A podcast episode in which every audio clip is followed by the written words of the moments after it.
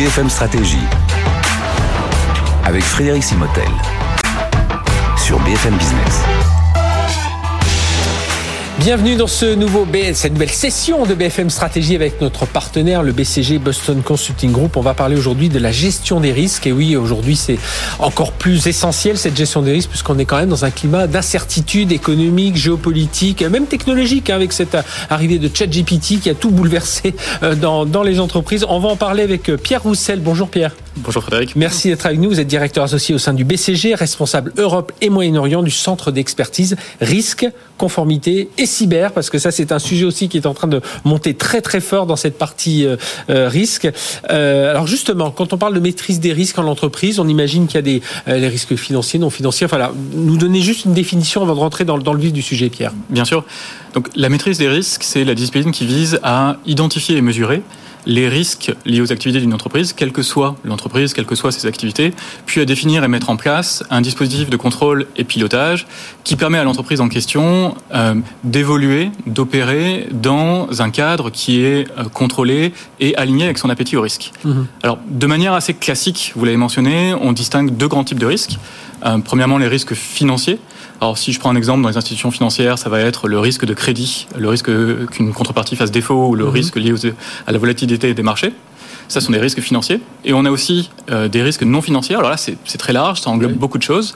Euh, à titre d'exemple, on a le risque opérationnel. Par exemple, euh, c'est la défaillance d'un processus mm -hmm. d'une entreprise ou les risques de non-conformité. Une logistique qui se qui, qui, qui suit pas et on a connu ça quand même pendant ces, euh, ces quelques années. Alors aujourd'hui, donc on a un contexte, je le disais, qui est, qui est quand même on est souvent dans un contexte incertain, mais celui euh, que l'on traverse en ce moment est encore plus incertain. Mais bon, c'est vrai qu'on a montré une certaine résilience en sortie de, enfin pendant le Covid et après le Covid. On s'en sortira de celui-là, mais quand même, ça, il y a beaucoup d'incertitudes. Alors comment on, on on peut mieux appréhender justement ces risques aujourd'hui? Alors, euh, enfin, vous avez tout à fait raison. Lorsqu'on prend un petit peu de recul, le climat actuel euh, économique, économique, social, a exacerbé un certain nombre de risques traditionnellement euh, mesurés par les entreprises. Juste à titre d'exemple, euh, je pense que l'histoire de SVB, la Silicon Valley Bank, est oui. assez frappante. C'est la 16e institution, c'était la 16e institution des États-Unis. Il a suffi de quelques jours pour qu'elle chute. Et puis personne n'avait vu venir. Hein absolument. Et par ailleurs, quand vous lisez le, le rapport de la Fed, ça, ça note un certain nombre de défaillances en interne, mais aussi en termes de supervision. Donc ça, c'est un bon exemple. Et si on essaye de se dire pourquoi, qu'est-ce qui a beaucoup évolué dernièrement dans le contexte? Alors, je pense qu'il y a trois grandes choses. La première chose, ça concerne euh, l'environnement euh, économique et géopolitique. Aujourd'hui, les risques économiques et géopolitiques sont omniprésents mmh. et exacerbés. On pense à euh, l'extrême volatilité sur les marchés, au retour de l'inflation, aux difficultés d'approvisionnement d'un certain nombre de matières premières. Ça a eu des implications. Beaucoup d'entreprises ont dû repenser toute leur chaîne d'approvisionnement. Ah oui. Il y a un autre et, sujet. Et, et, oui. Juste, je vous interromps. Surtout quand on parle de beaucoup d'entreprises, on parle de toutes les entreprises. Auparavant, c'était plutôt des grandes, très exposées au niveau international. Toutes Là aujourd'hui, même un artisan, euh, il peut ne plus avoir ses pièces euh, électroniques et tout. Donc voilà, ça touche vraiment tout le monde. Toutes les entreprises, quelle que soit leur taille, quels que soient les secteurs. C'est une des choses qui est, qui est nouvelle effectivement. Le deuxième sujet, euh, c'est euh, le contexte de vigilance accrue, j'allais dire, des régulateurs et superviseurs aujourd'hui. Euh, ça crée évidemment des risques de non-conformité pour mmh. toutes nos entreprises.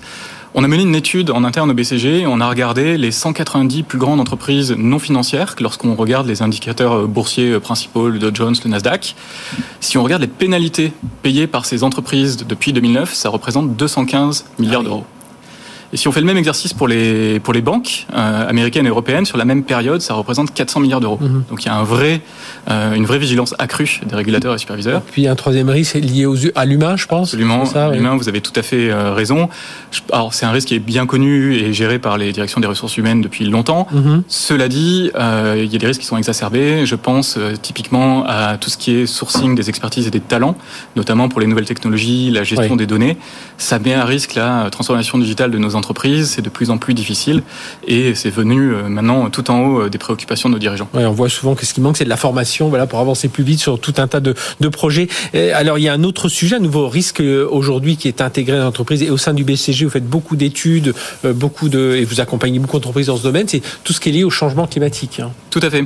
Alors, il y a effectivement des risques émergents. Le changement climatique induit un certain nombre de, de risques.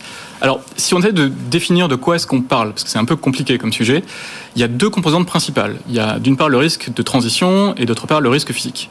Mhm. Ce qu'on appelle le risque de transition, euh, en fait, c'est le risque lié à la transition de notre économie vers une économie bas carbone ou neutre en termes de carbone, et c'est un certain nombre d'implications par exemple euh, technologiques pour une entreprise Est-ce que les technologies que j'utilise aujourd'hui seront tout aussi pertinentes euh, dans un environnement bas carbone Donc j'ai un risque de substitution? Il y a un risque réglementaire. Hein, cette transition climatique, elle euh, impose beaucoup plus de transparence, beaucoup plus de mhm. reporting. Donc, c'est une préoccupation pour les entreprises. Il y a aussi un risque client et réputationnel. de la même manière, est-ce que mes offres et services sont tout aussi pertinents dans un contexte bas carbone? Est-ce que là aussi j'ai un risque de substitution? Donc Ça, c'est le risque de transition. Après, on a le risque euh, physique. Alors, c'est le risque qui est lié aux dommages causés par des événements physiques euh, dans le cadre du changement climatique. Ce soit... sais qu'aujourd'hui, là, là aussi, et puis là, à une époque, on pensait que c'était juste certaines régions euh, euh, lointaines, et on voit qu'aujourd'hui, non, ça frappe aussi la France. Voilà, pour si on regarde juste notre petit nombril. Tout à fait. Et en fait, vous avez deux effets là-dedans. Vous avez l'augmentation de la fréquence et de l'intensité d'événements extrêmes, comme les vagues de chaleur ou de, de sécheresse, mhm. et aussi des effets chroniques liés au réchauffement de, de la planète. Et pour illustrer en fait euh, mon propos, euh, si j'ai une entreprise qui a des usines, que se passe-t-il si mes usines doivent fermer 2, 3, 4 semaines pendant l'été euh, en raison de vagues de chaleur intenses? Est-ce que j'ai une assurance? Est-ce que c'est mhm. couvert par mon assurance? Euh, De la même manière, si je suis dans l'agroalimentaire euh, et je dépends de cultures qui sont dans des zones qui sont impactées par le changement climatique, par l'inondation ou des, exactement. ce, genre de choses. Alors, comment justement les entreprises doivent-elles repenser aujourd'hui leur dispositif de, de, gestion des risques, Pierre Roussel? Alors, je pense que il faut que les entreprises évoluent vers une gestion beaucoup plus stratégique et proactive euh, des risques. Il y a deux grands piliers, vous savez, dans la, gestion des risques. Il y a un mhm. pilier euh, de pilotage d'accompagnement de la croissance et il y a un pilier de protection. Sur le pilotage et l'accompagnement de la croissance, l'enjeu de transformation pour nos entreprises, c'est d'aller vers un modèle qui permet à la fonction risque de fournir en temps réel les données et informations qui permettent de prendre les meilleures décisions, les décisions mhm. les plus informées, et de mettre en regard les bénéfices attendus, et notamment financiers, euh, des risques associés. Et alors, il faut faire ça en temps réel, en s'appuyant bah sur de plus en plus de données. Et il faut aussi changer d'approche, c'est-à-dire sortir de l'approche traditionnelle de planification autour d'une trajectoire médiane et faire des scénarios de stress. Euh, que se passe-t-il si euh, le coût de mes matières premières augmente de 15% mhm. l'année prochaine? Que se passe-t-il si euh, un de mes principaux fournisseurs fait faillite? Euh, comment est-ce que j'anticipe cela? C'est là, on parlait de cyber, enfin très rapidement l'introduction. Typiquement, c'est ça, ce, phénomène cyber qui existait, mais qui est, qui, est apparu de façon beaucoup plus importante en ce moment. Et que faire quand on est dans, dans Exactement, que faire en cas d'attaque euh, notamment.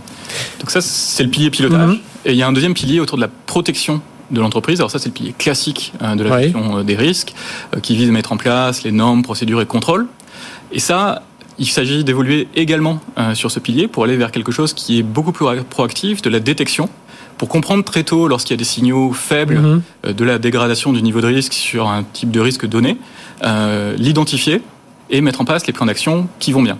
Et ça passe par des approches qui sont beaucoup plus analytiques, avec, euh, qui s'appuient sur beaucoup plus de données, et sur la mise de, sur des modes de travail plus collaboratifs pour mettre en place rapidement les, les plans d'action avec toutes les fonctions d'entreprise. Et là, il faut faire preuve de, de ce que je comprends de ce qu'on me dit, c'est qu'il faut faire preuve de beaucoup plus d'agilité, euh, comparé justement où souvent on se, alors on se cache pas, non, on, se, on se conforme justement à la réglementation, aux normes, et puis bah, c'est un nouveau problème, donc il faut, euh, il faut savoir un peu euh, bouger, toi, naviguer. Absolument, et naviguer dans un environnement, comme vous le soulignez, qui est de plus en plus euh, incertain et réagir très vite avec toutes les autres fonctions, d'où les modes de travail. Mhm.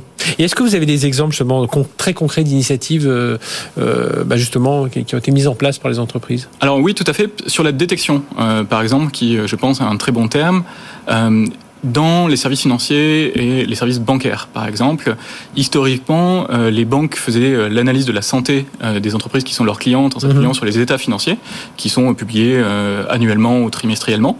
Euh, donc on regardait ben, voilà, ce qui s'est passé le trimestre dernier et ça permettait de comprendre la santé financière de l'entreprise. Aujourd'hui, on peut faire beaucoup mieux en s'appuyant sur les données, notamment de transactions euh, de ces euh, différentes entreprises, pour analyser les flux de l'entreprise quasiment en temps réel et à partir de ça, identifier très tôt euh, de potentielles difficultés, ce qui permet euh, du coup à la banque de se rapprocher de son client et de l'accompagner dans une. C'est-à-dire que les données on les a, il faut descendre beaucoup plus. On peut, on est capable de descendre beaucoup plus en profondeur euh, qu'avoir quelques données, alors qui étaient déjà importantes, mais qui, qui, étaient de surface. Là, on peut. Voilà, là on est dans une logique beaucoup plus en temps réel, qui s'appuie sur beaucoup plus de données, ce qui permet d'être proactif pour identifier donc des signaux faibles. Et, Pierre Roussel, si on regarde les différents secteurs, par de la banque en ce moment, on imagine évidemment la banque sur ces, tous ces secteurs à risque, mais est-ce qu'il y a des des secteurs qui sont plutôt à la traîne par rapport à d'autres Alors, tous les secteurs sont, sont concernés. Vous l'avez mentionné euh, tout à l'heure, quand on réfléchit au risque sur l'approvisionnement, euh, ça, ça marche absolument partout. Les secteurs traditionnellement les plus avancés sont les secteurs qui ont été les plus régulés. Mhm. Euh, donc la banque, l'assurance, les paiements, mais aussi la santé, les télécoms. mais comme on le mentionnait, au-delà de la réglementation, il faut avoir une approche beaucoup plus stratégique. et ça, ça s'applique à tous les secteurs. Et puis toute dernière question rapidement, moins d'une, enfin ouais, un peu en moins d'une minute, c'est on, parle des risques technologiques, donc là j'imagine on revient à notre question cyber. Hein, Absolument. Alors la cyber, c'est un risque qu'on connaît depuis longtemps. Euh, notamment, il s'est beaucoup amplifié euh, dernièrement. On a fait une étude en interne euh, BCG qui montre que le coût de la cybercriminalité a quintuplé sur les cinq dernières années. Et effectivement, beaucoup d'entreprises européennes ont été soumises à des attaques dernièrement. Alors, ça, c'est un risque qui est ancien, qui est bien connu, mais mhm. encore une fois exacerbé. Après, il y a des nouveaux risques euh, liés euh, aux nouvelles technologies. Euh, par exemple, l'intelligence artificielle, elle révolutionne nos, entreprises, on le sait.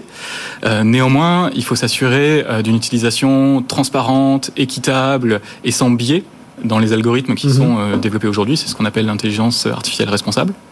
Et il y a aussi des risques bien connus mais très importants lié au volume de données qu'on brasse aujourd'hui dans nos entreprises, euh, qui a explosé, comme on le sait. Ça pose des, des, questions de protection des données individuelles, alors pour lesquelles la réglementation est bien définie, mais qui sont mhm. très compliquées d'un point de vue mise en œuvre au sein de nos entreprises. Et puis comment on partage cette information, enfin, c'est tout, tout, tout, ce qui est, c'est tout ce qui est important. Bah, merci d'être venu nous parler de, euh, de tout ça. Pierre Roussel, je rappelle donc directeur associé au sein du BCG, responsable Europe et Moyen-Orient du Centre d'expertise risque, conformité et cyber. Hein, le, ce dernier point, c'est pour ça que c'était important d'insister sur ce, sur ce point. Merci d'avoir été avec nous.